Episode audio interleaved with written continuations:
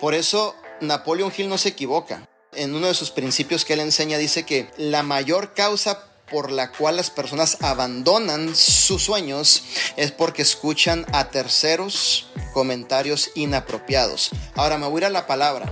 Nemías era un líder extraordinario, ¿cierto? Un líder de ejemplo. Era un político con un puesto grandísimo.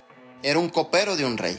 Era un tipo que ganaba un billetote por la función que él desempeñaba, obviamente al ser el secretario casi del rey. Era la persona que tomaba el vino, comía, probaba la comida a ver si no venía envenenada, para cuando pasara a las manos del rey, obviamente el rey estuviera a salvo entre tantas cosas que él hacía.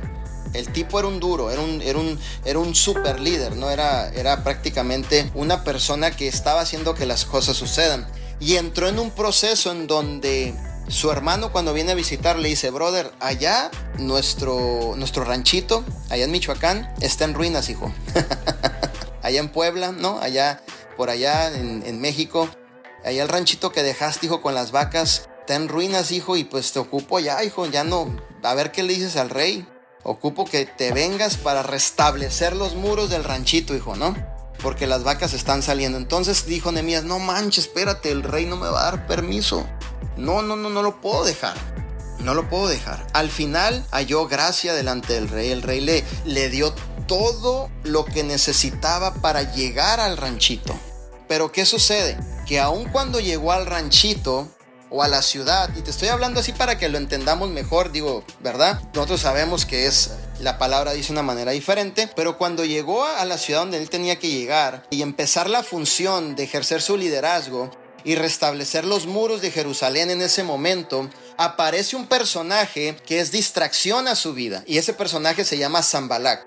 Cuando salgan los Zambalak a tu vida, no le hagas caso. Cuando salgan los Zambalak que te quieran distraer de tu negocio, Quítatelos, no tomes atención a esa palabra. Cuando llegue un Zambalak y quiera distraerte de tu objetivo, propósito, función, asignación, liderazgo dentro de vida divina y te quiera decir el proyecto no funciona, mira acá pagamos más, mira no estás apalancada, te están viendo la cara, todo ese tipo de, de comentarios inapropiados que vienen de los Zambalaks, agarra Zambalak y ahí dile, ¿sabes qué? Tú no vas a venir aquí a decirme qué es lo que tengo que hacer. Tú no tienes ni el resultado, tú no tienes realmente el liderazgo que yo estoy siguiendo, así que con permiso porque voy siguiendo a la gente que tienen los resultados.